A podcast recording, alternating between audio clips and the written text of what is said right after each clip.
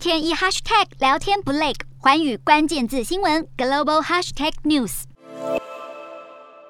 尼泊尔塔拉航空失事的班机承载着二十二人，二十九号从观光城镇博卡拉起飞，准备前往卓姆索姆，预计飞行时间为二十分钟，但却在接近降落时失联，紧接着发现坠毁在海拔三千八百到四千四百公尺的穆斯唐山区。机上二十二人中，包括十九名乘客及三名机组员，当中有四名印度人、两名德国人与十六名尼泊尔人。外媒引述尼泊尔当局的评估，认为机上二十二人可能都全部丧生。根据航空安全的讯息，这架飞机由加拿大的德哈维兰公司制造，在一九七九年首飞，机龄已经有四十多岁。尼泊尔天气常常突然变化，而且飞机跑道大多位于难以到达的山区，老旧飞机加上危险的地势环境，都为航空安全带来极大的挑战。